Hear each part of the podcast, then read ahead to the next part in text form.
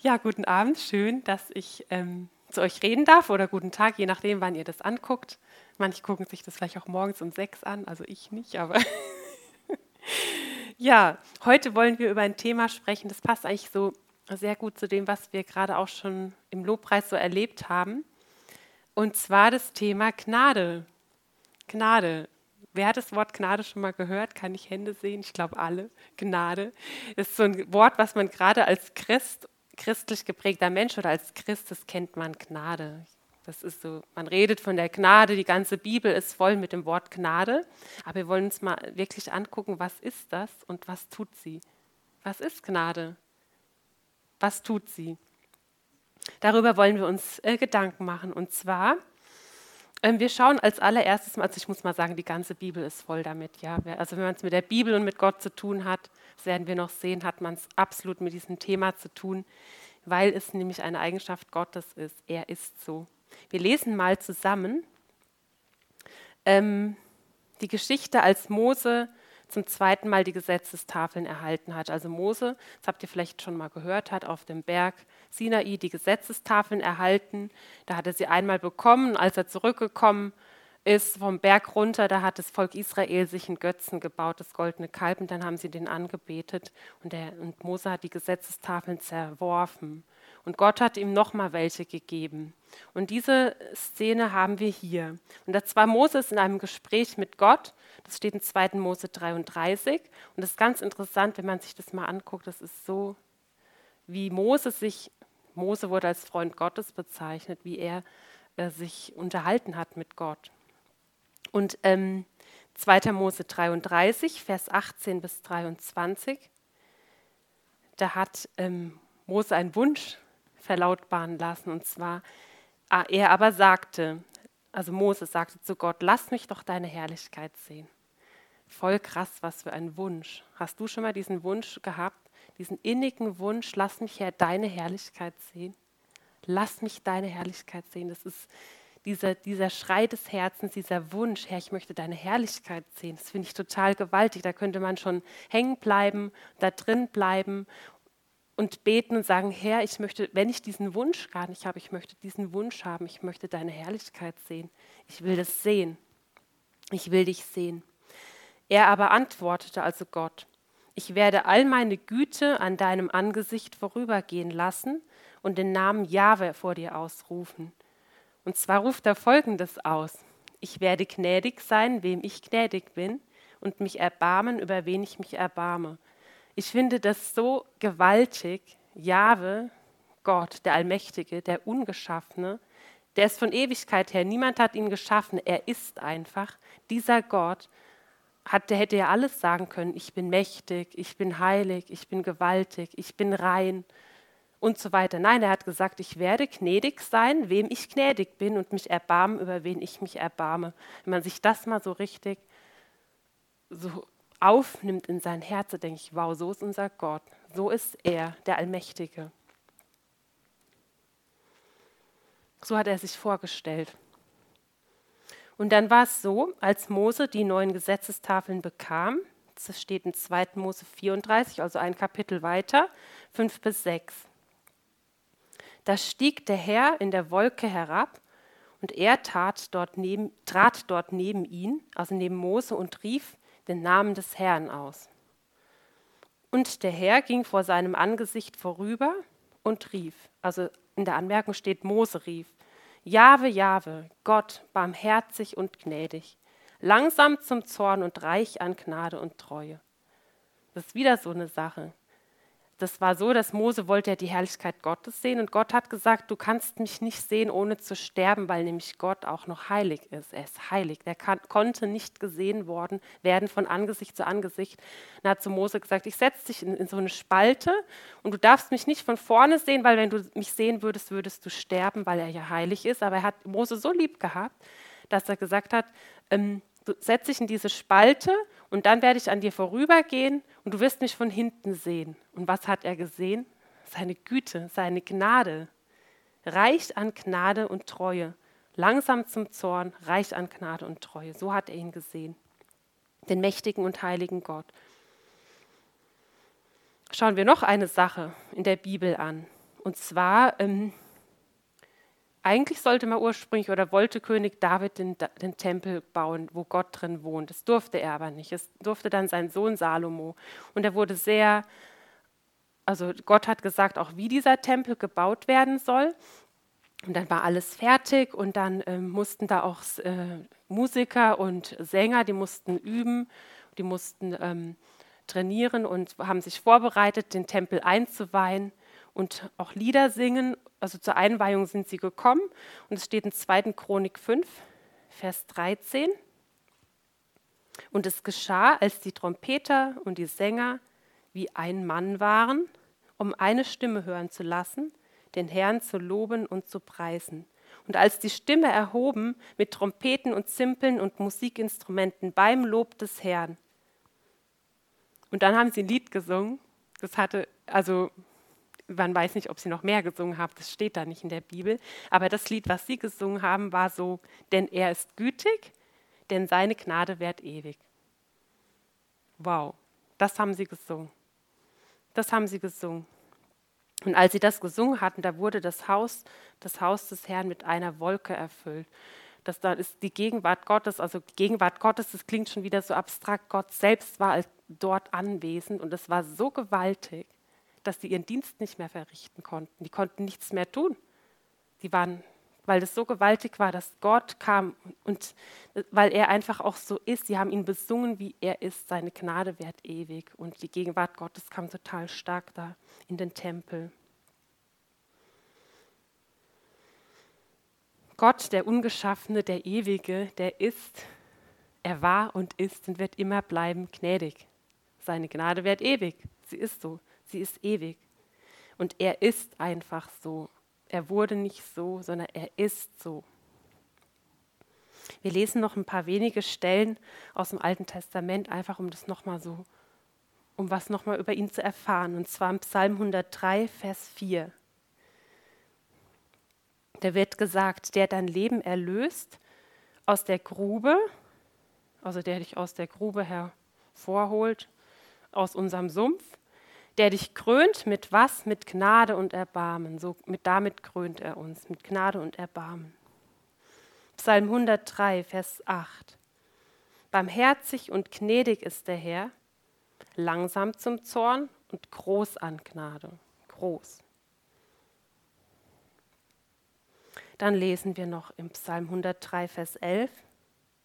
Denn so hoch der Himmel über der Erde ist, so übermächtig, übermächtig ist seine Gnade über denen, die ihn fürchten. Also wenn wir Gott fürchten, dann ist seine Gnade über uns übermächtig. Wow. Wir lesen noch Psalm 118, Vers 29. Preist den Herrn, denn er ist gut, so wie wir das vorhin gesungen haben. Er ist gut, er ist gut. Ja, seine Gnade währt ewig. Psalm 136, Vers 2. Preist den Gott der Götter, also er ist der Gott von, also es gibt ja, es gibt Götter oder was weiß ich, Dämonen oder sonst irgendwas, ja, aber der höchste von allen ist Gott. Ist Gott. Da steht, preist den Gott der Götter, denn seine Gnade währt ewig. Das unterscheidet ihn auch von allen anderen Götzen, Göttern oder sonstigen. Es gibt niemanden, der gut ist, es gibt niemanden, der gnädig ist, es ist der Einzige, der gnädig ist. Seine Gnade währt ewig. Jetzt haben wir also mal uns kurz, ich sage es euch wirklich nur kurz, im Alten Testament angeschaut, dass Gott der Allmächtige, der Ungeschaffene gnädig ist und seine Gnade ewig währt. Und jetzt wollen wir zusammen mal ins Neue Testament schauen, ob das da auch um die Gnade geht und was es da mit der Gnade auf sich hat und was die Gnade auch bedeutet. Was bedeutet denn Gnade? Ist es so, Gnade ist ähm, ähm, zum Beispiel, ich habe gesündigt oder stellt euch vor, ich würde ein Verbrechen begehen und ich werde dafür vor Gericht ge gezogen, ich werde, muss mich dafür verantwortlich zeigen, ich werde verurteilt und dann sagt man eines Tages, jemand wird begnadigt. Das heißt, du kriegst etwas, was du gar nicht verdient hast. Eigentlich wärst du, müsstest du bestraft werden und dann sagt man, man begnadigt. Und das ist eigentlich auch mit uns passiert, als Jesus ähm, äh, ist ja gestorben an, an, unserer Stelle, weil wir eigentlich den Tod verdient hätten. Er hat uns also Gnade gegeben. Aber die Gnade geht eigentlich, und das wäre eigentlich schon Grund genug, ihm ewig zu danken, wirklich dankbar zu sein. Danke, Herr, denn Gott hätte uns nicht annehmen müssen. Er wollte das von sich aus, uns zu vergeben und uns zu begnadigen. Das würde eigentlich schon reichen. Aber ich denke, dass es da drin noch viel mehr drin ist in dieser, in dieser Gnade. Wir gucken uns jetzt mal an, Johannes 1, Vers 16 bis 17. Also Johannes 1, 16 bis 17. Denn aus seiner Fülle haben wir alle empfangen, und zwar Härte um Härte. Nein, Gnade um Gnade. Denn das Gesetz wurde durch Mose gegeben, die Gnade und die Wahrheit ist durch Jesus Christus geworden. Und das Wort Fülle, das bedeutet Pleroma im Griechischen, das heißt füllen, auffüllen oder Fülle. Das kommt von dem Wort füllen, Füllung oder auch voll sein. Und es kann auch sein, das, was voll macht, einem, also voll macht im Sinne von das Glas voll machen, ja, oder satt machen, kann man auch sagen, volles Maß. Und aus dieser, Gott hat also ein, ein volles Maß von etwas und aus diesem vollen Maß gibt es nur Gnade. Gnade um Gnade. Und da steht noch was Interessantes, ja in Vers 17 haben wir gelesen, dass das Gesetz wurde ja dem Mose gegeben, aber die Gnade, also diese wirklich fleischgewordene Gnade, diese manifestierte Gnade Gottes, die ist in Christus Jesus geworden, die ist in Existenz gekommen durch Jesus Christus. Das ist nochmal eine ganz andere äh, Dimension. Also Jesus ist tatsächlich Gnade und Wahrheit in einer Person.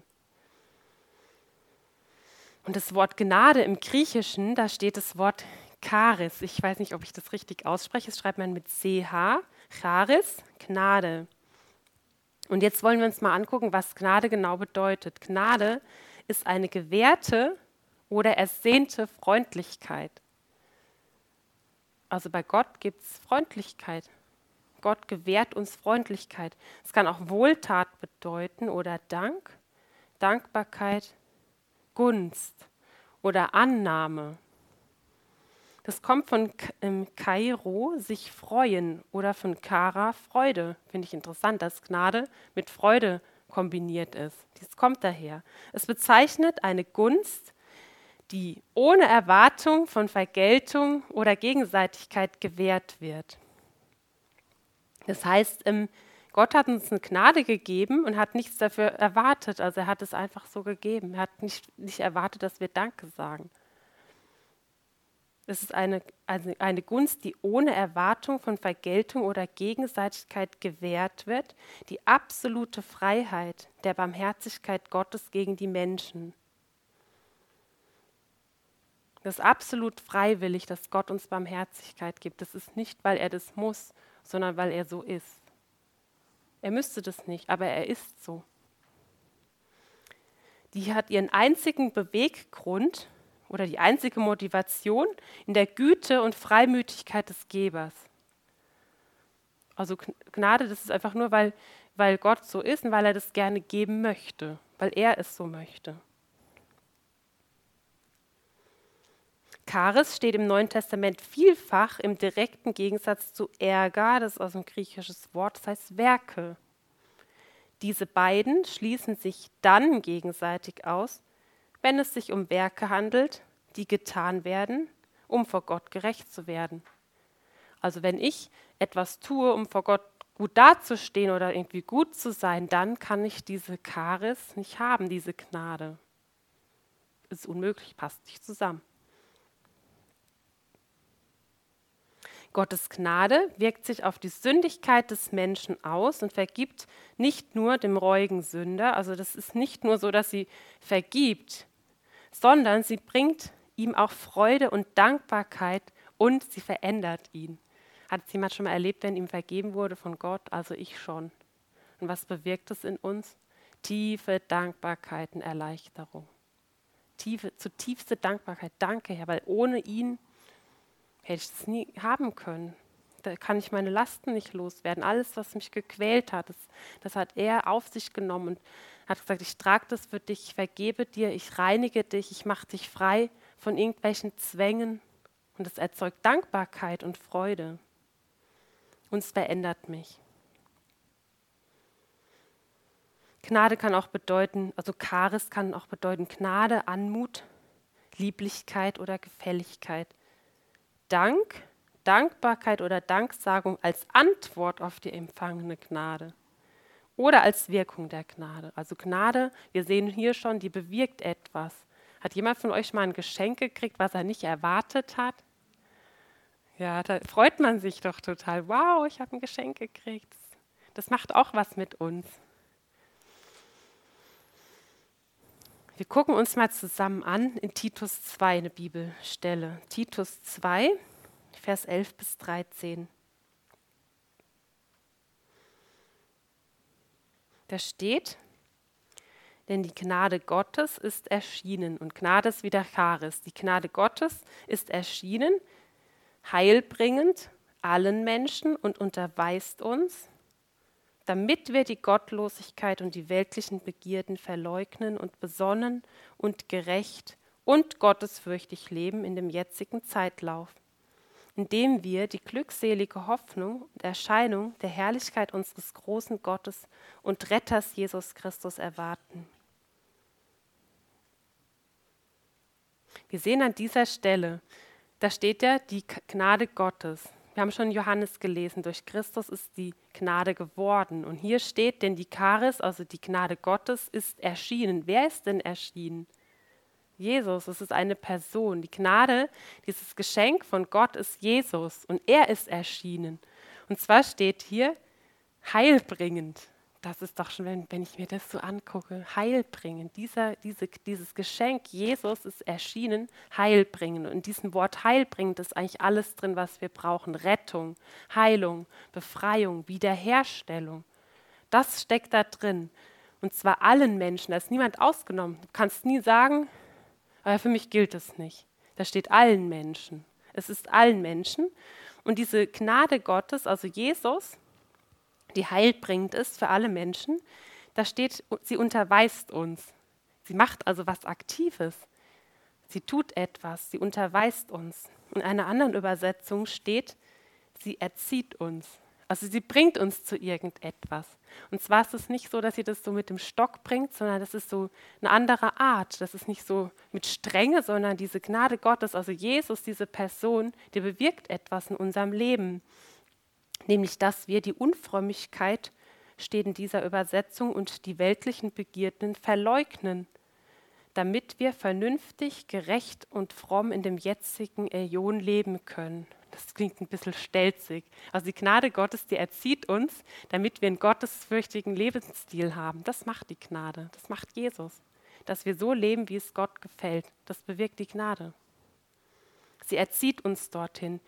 Zum Beispiel habe ich früher, wenn wir jetzt früher gelästert, also ich habe jetzt nicht gelästert, wenn du jetzt oder ich jetzt früher gelästert haben oder wir tun es vielleicht immer noch, dann bewirkt die Gnade in uns, hey, so reden wir nicht mehr. Hey, das geht so nicht.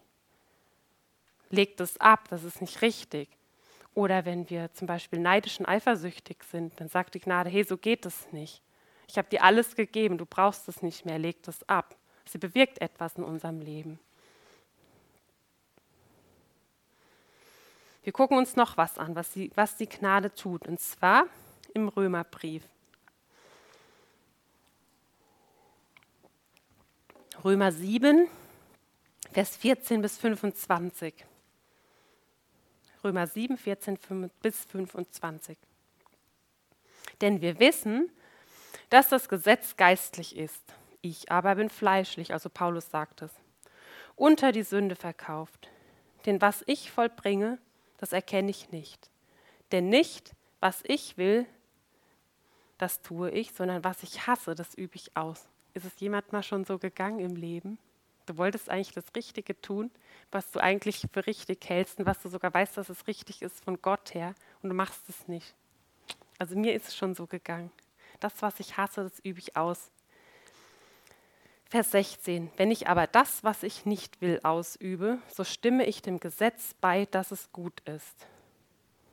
Nun aber vollbringe nicht mehr ich es, sondern die in mir wohnende Sünde.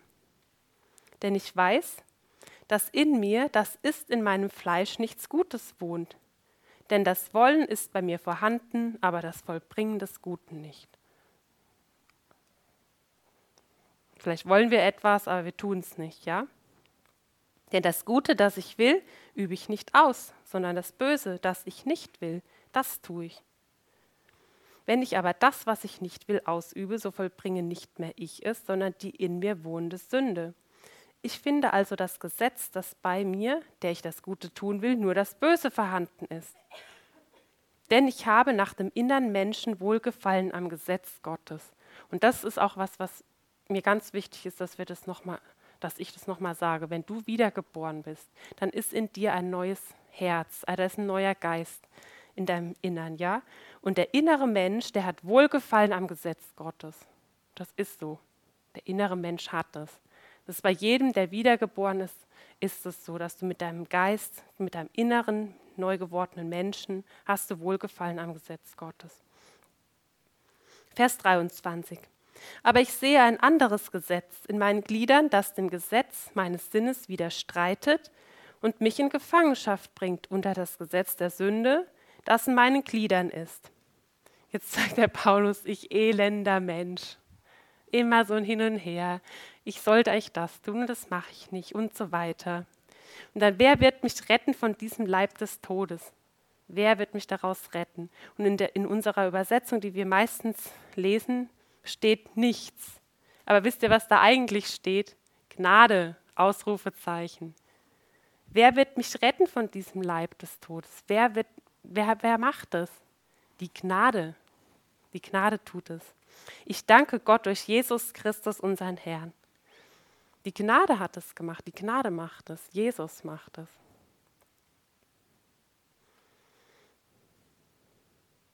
Die Gnade macht es also möglich, dass ich nach dem Willen Gottes leben kann. Es ist tatsächlich ein Geschenk, ein unverdientes Geschenk. Ich kann also so leben, wie es ihm gefällt. Ich kann das. Nicht wegen mir, sondern wegen Jesus. Die empfangene Gnade bewirkt also etwas in meinem Leben, in deinem Leben auch. Das ist nichts Oberflächliches nach dem Motto Schwamm drüber, sondern die Gnade ist etwas Wirksames, die mich positiv in das, in das Richtige hineinbringt. In Römer 5, Vers 17 lesen wir, das ist einer meiner Lieblingsbibelverse. Denn wenn durch die Übertretung des einen der Tod durch den einen geherrscht hat. Wir sehen hier, dass es ähm, eine passive Sache ist. Also dadurch, dass, ähm, dass wir ohne Jesus waren, hat ähm, der Tod in meinem Leben geherrscht. Das heißt, ich wurde beherrscht.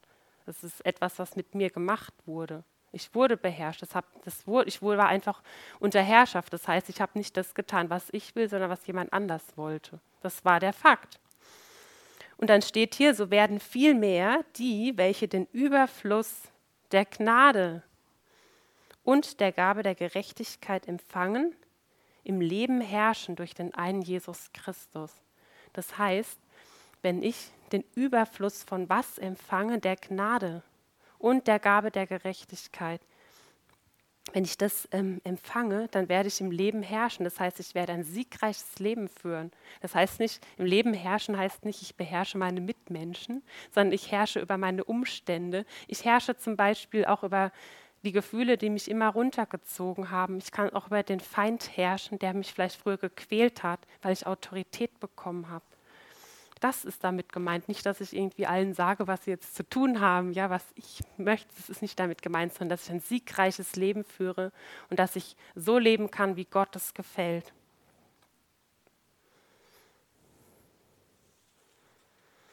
Wir lesen nochmal in 1. Korinther 15, Vers 10. Da sagt Paulus, aus 1. Korinther 15, 10, aber durch Gottes Gnade bin ich, was ich bin. Und seine Gnade mir gegenüber ist nicht vergeblich gewesen. Das heißt, Paulus sagt hier, die Gnade, die ich bekommen habe, diese geschenkte Freundlichkeit, diese, was ich von Gott gekriegt habe, das hat etwas Nachhaltiges in meinem Leben getan und im Leben von anderen. Das war also etwas Aktives, was etwas bewirkt hat. Das ist nicht vergeblich gewesen, sondern ich habe viel mehr gearbeitet als sie alle. Und dann sagt er nicht, also es hat ihn dazu gebracht, dass er Dinge tut, dass er Dinge tut. Und dann sagt er nicht, aber ich habe das gemacht aus meiner Kraft, sondern die Gnade Gottes, die in mir ist, nee, die mit mir ist. Diese Gnade, die hat es getan. Also Jesus hat es getan.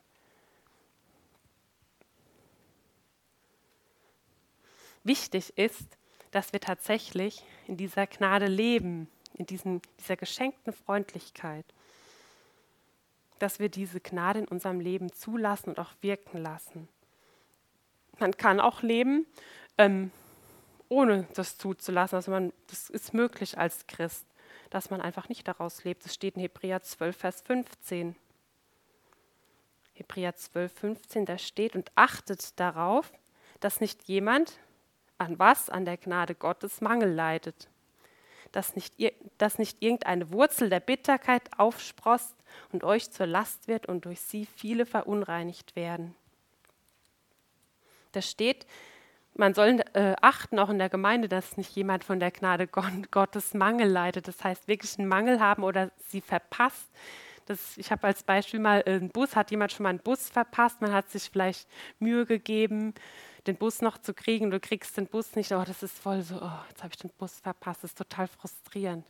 Und noch schön ist es, wenn man den Bus dann noch kriegt, ah, ich habe den Bus noch gekriegt. Man kann die Gnade Gottes äh, verpassen, du kannst sie verpassen oder von ihr wegbleiben, das ist tatsächlich möglich.